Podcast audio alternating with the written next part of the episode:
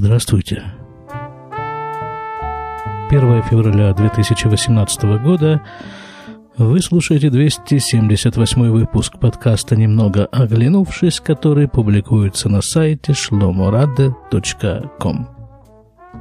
Как рожают в Израиле.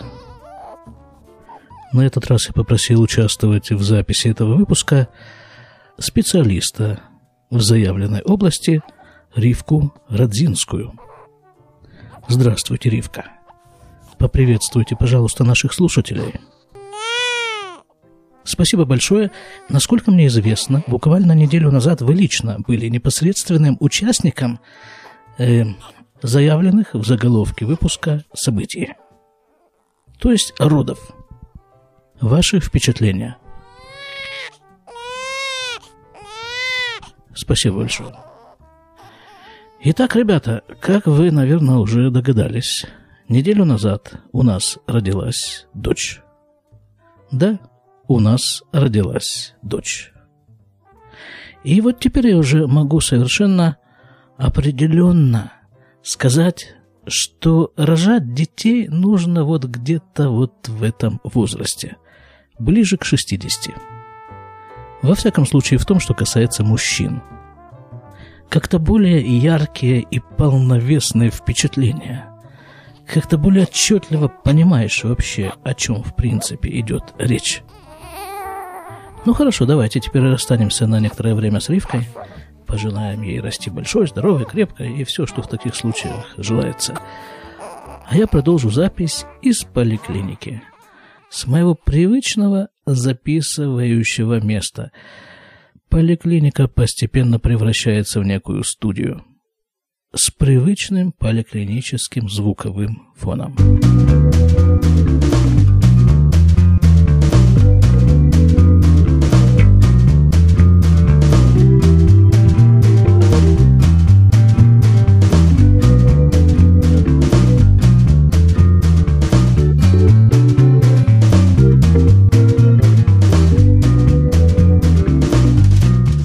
Итак, как рожают в Израиле?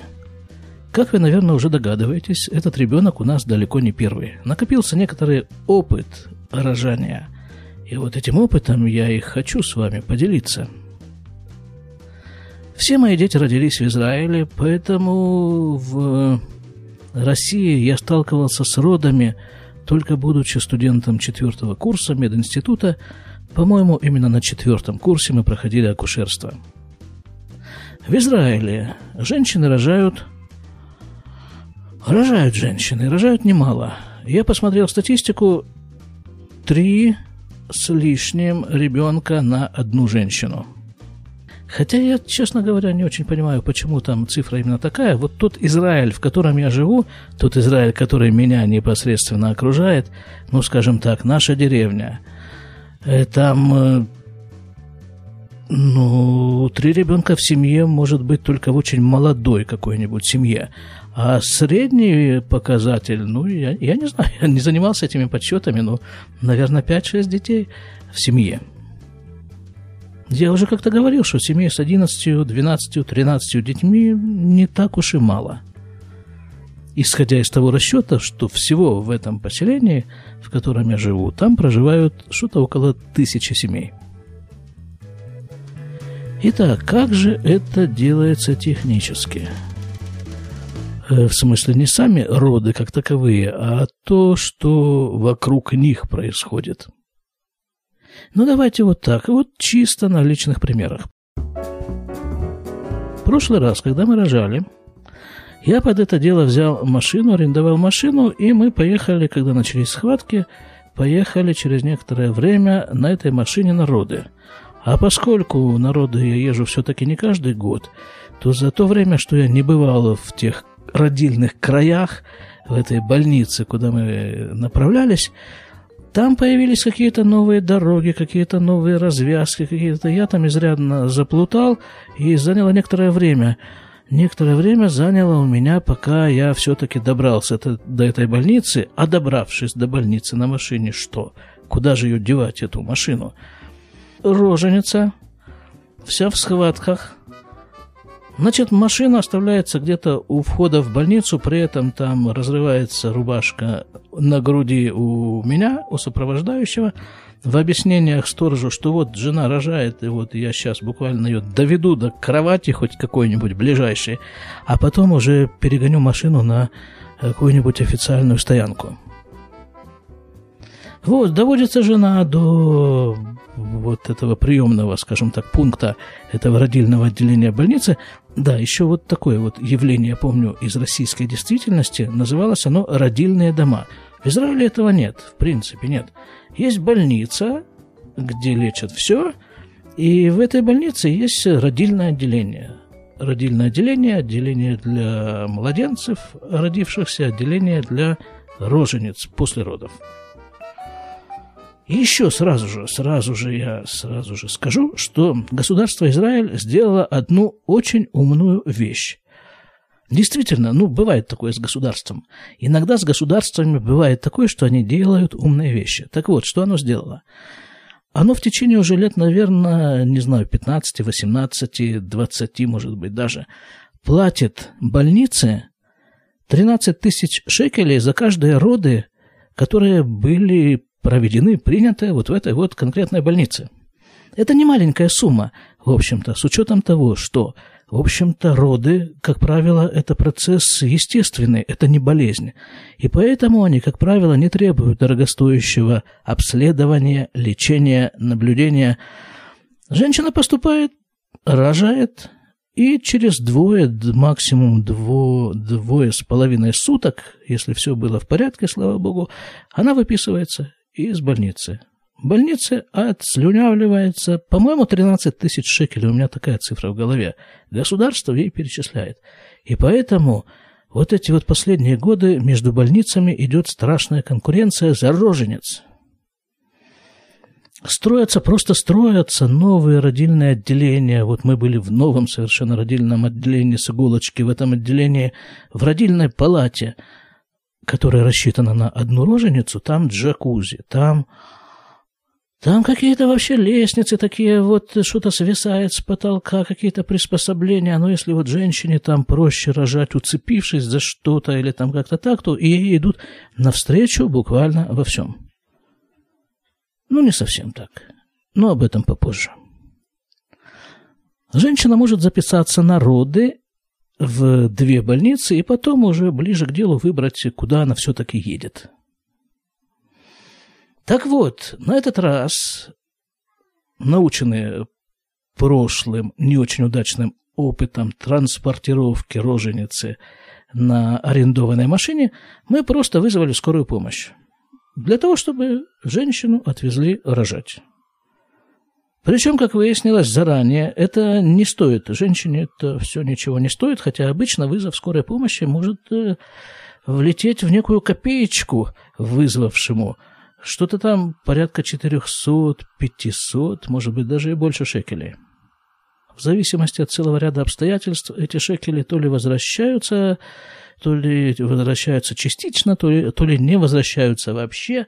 Но вот в случае с э, родами – женщина может по этому поводу просто не беспокоиться, за это, это все какие-то, эти деньги автоматически откуда-то, куда-то, куда-то как-то перечисляются.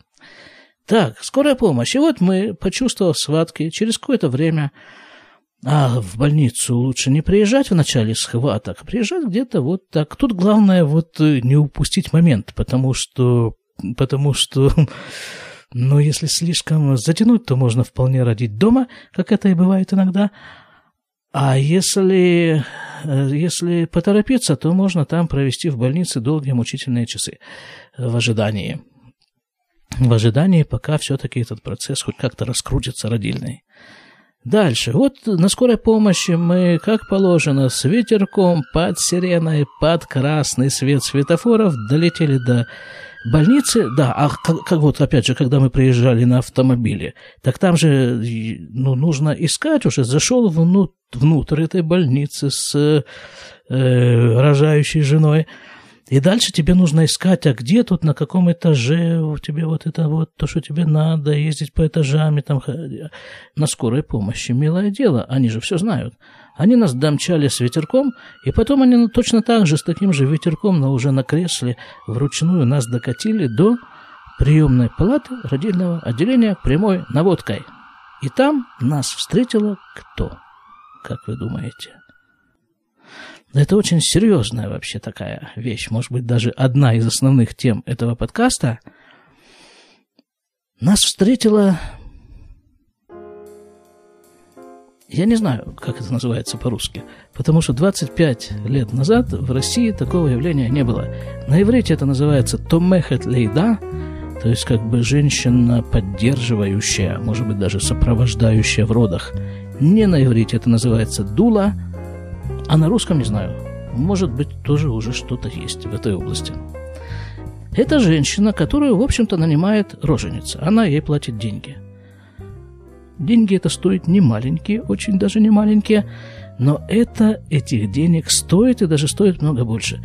Ребята, вот поверьте опыту бывалого рожальщика, без дулы, хорошей дулы, на родах делать нечего. Кто ж такая эта дула? Кто такая эта самая сопровождающая в родах? Это женщина, которая, ну, она закончила там какие-то курсы соответствующие, у нее есть соответствующее разрешение, все это у нее есть. Ну вот она, она в принципе знает, да, знает все особенности родов, с одной стороны. С, с другой стороны, мы вот эту вот женщину, которая нас сопровождает, мы ее берем уже, наверное, четвертый раз, может быть, третий.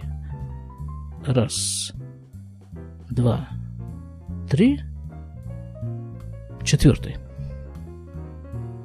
То есть она в самом буквальном смысле, но это еще такой человек, в самом буквальном смысле она чувствует рожающую женщину как саму себя. И она знает, что там происходит, и она знает, как ей помочь, и она знает, как ее повернуть, и куда ей нажать, и что там прицепить, и что ей сказать, и какую музыку ей включить. А с другой стороны, она как бы не являясь членом коллектива родильного отделения, она все-таки в нем живет, в этом коллективе. И она знает всех этих акушерок. Она знает все палаты. В какой палате лучше быть, в какой палате лучше не быть, какую, соответственно, акушерку лучше попросить. И вот она, она знает это отделение, она знает роженицу, она знает роды, она, она является некоим таким буфером между медицинским обслуживанием и роженицей, и это совершенно необходимо. Во всех ситуациях, не обязательно в родах, должен быть кто-то, кто был бы на стороне пациента, потому что одновременно рожать и отбиваться от назойливых услуг современной медицины, ну, самой сильной женщине очень сложно. А что это за медицина такая, да? Медицина у нас построена на протоколах. Протокол, что это значит? Вот, допустим, встречают нас. Так, ты кто такая? Ты женщина, да? О, женщина. Молодец, женщина.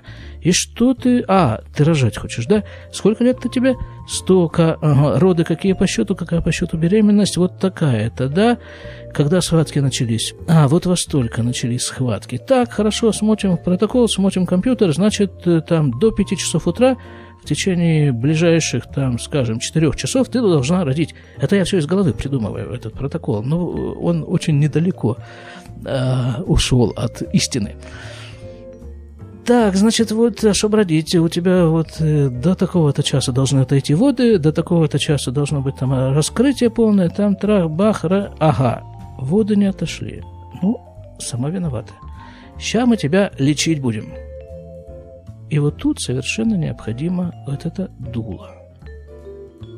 Потому что, ну, понимаете, вот эти вот акушерки, вот этот персонал родильного отделения, они все очень хорошие люди. Я их э, совершенно искренне люблю и понимаю. Главное, что я их понимаю. Почему я их понимаю? Потому что я сам нахожусь на их месте. Я ведь сам медперсонал. И они все очень хорошие люди, но они люди, они, я говорю, мы – они, включая меня, мы все люди рабочие. А чего требует рабочий люд?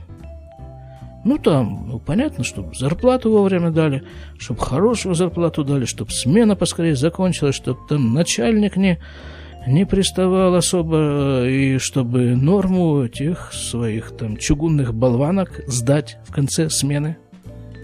А если эта чугунная болванка вдруг начинает разговаривать и выражать тем или иным образом свое собственное мнение по поводу того, что здесь происходит, и как-то это ставит э, рабочий класс родильного отделения в большой тупик.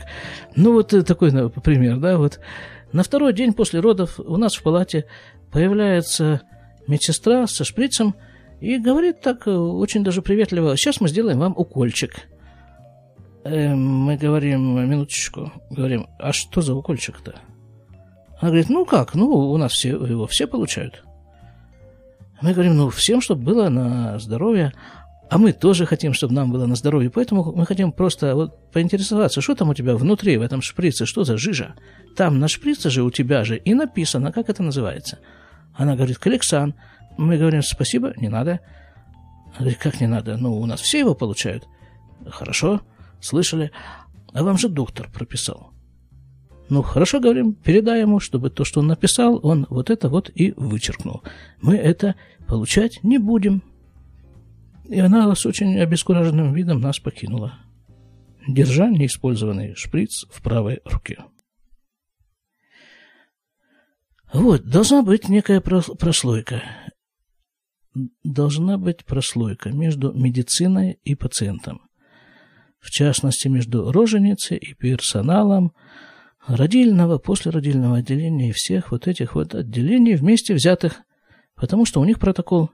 Когда мы рожали первый раз, мы еще не знали о существовании дулы, во всяком случае не придавали этому особого значения, а мы взяли себе народа частным образом врача, врача, гинеколога, э, известного врача, мы его взяли по рекомендации, чтобы, ну, врач-то он понимает, да, ну, чего врач? Врач ну, пошел по протоколу. По его протоколу она должна была уже давно родить, а она не рожает. Почему она не рожает? Да потому что сделали укол там какой-то очередной, там какой-то, который в итоге замедлил родовую деятельность, и по часам она уже должна родить, а она еще нет. И не, и не думает это делать. Значит, что? Говорит протокол. Кесарево сечение, операция. И нас начали готовить на операцию. Но слава богу, слава богу. Вот еще такая, такая вот основная идея. В народах совершенно отчетливо видишь Бога. Вот как Он тебя ведет на всех этапах, буквально. Какие чудеса там происходят, совершенно немыслимые. Нас начали готовить на операцию, да. Откуда мы знаем вообще, что первый раз мы на родах? Мы вообще такие были э, какие-то не, не очень смышленные. Ну, надо операция. Значит, операция. Врач сказал, мы же его сами себе взяли врача. Слава богу, операционная была занята. И вот пока там операционная еще была занята, пока нас еще готовили, зашла в эту нашу комнату родильную акушерка. И совершенно случайно она туда зашла, она не имела отношения к этой, к этой комнате. То ли она шла уже домой, то ли она только что пришла на смену, как-то она так случайно там оказалась видит, что там происходит. И вот она, акушерка, взяла мою жену, и как-то она ее развернула там на один бок, на другой бок, так, сяк, трах, ребенок выскочил. Опять-таки, должен быть амортизирующий человек между медициной и пациентом. И в этом случае, ну, конечно же, Бог помогает, но лучше, лучше позаботиться заранее самим и найти себе хорошую дулу народы. Ну, в общем, роды, слава богу, были очень успешными. И у нас появилась дочка. А еще там был такой вот такой любопытный эпизод.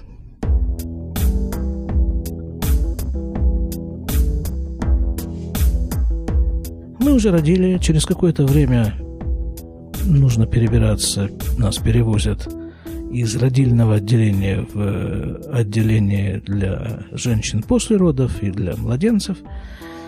И вот акушерка везет на кресле мою жену, а дочку везет на такой специальной каталке, кроватке медсестра. Я присматриваюсь к этой медсестре, какой-то очень знакомый профиль у этой медсестры. Я захожу с другой стороны, с третьей стороны. В конце концов, говорю ей, Сюзи? Она говорит, Сюзи, да. И начинает смотреть уже на меня, в свою очередь, с разных сторон, обходя меня. И и в конце концов узнает.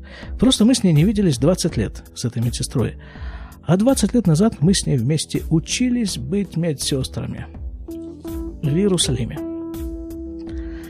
И вот, э, значит, мы там едем, там разговариваем, вот, и вот в лифте, потом... И вдруг я говорю такую вещь, говорю, Сюзе говорю, вот э, ребенок, которого ты везешь, ты знаешь, это, в общем-то, из-за тебя – Она говорит, что значит из-за меня? Как это из-за меня? Я говорю, вот ты помнишь такую вещь?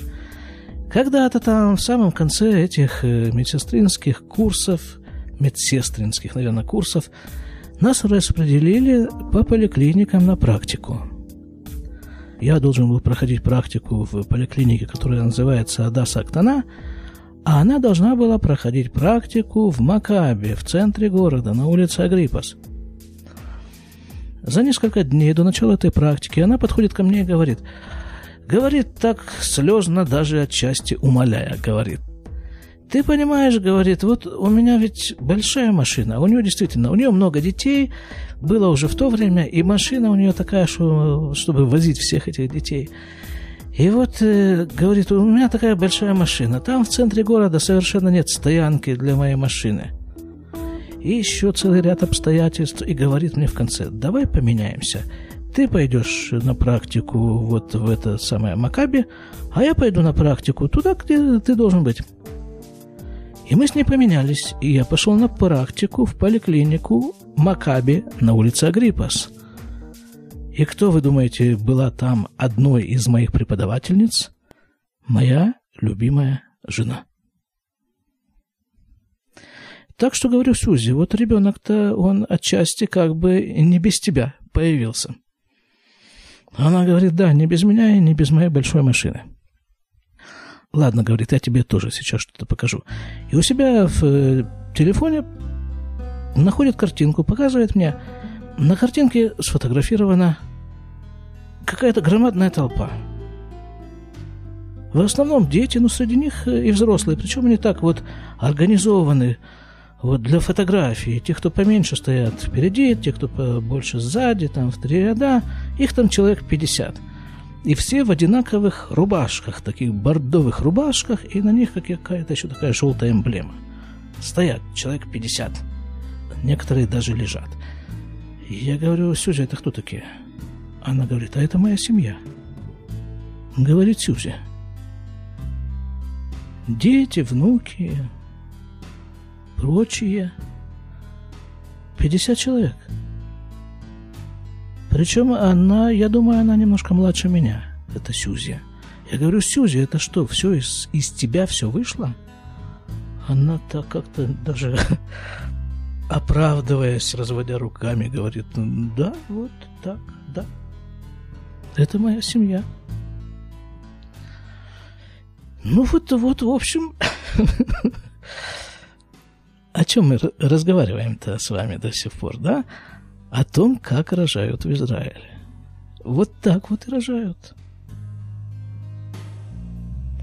Я не буду вдаваться в технические эти аспекты этого вопроса, сколько дней там э, отпуск, связанный с родами, сколько денег получают, сколько там чего-то другого, 15 -го это, это не интересно на самом-то деле. А интересно что? Как рожают в Израиле? Я надеюсь, что я чуть-чуть, чуть-чуть приоткрыл какую-то небольшую щелку вот в этой вот, условно говоря, занавеске, на которой написано «Как рожают в Израиле». 278 выпуск подкаста «Немного оглянувшись». Будьте здоровы!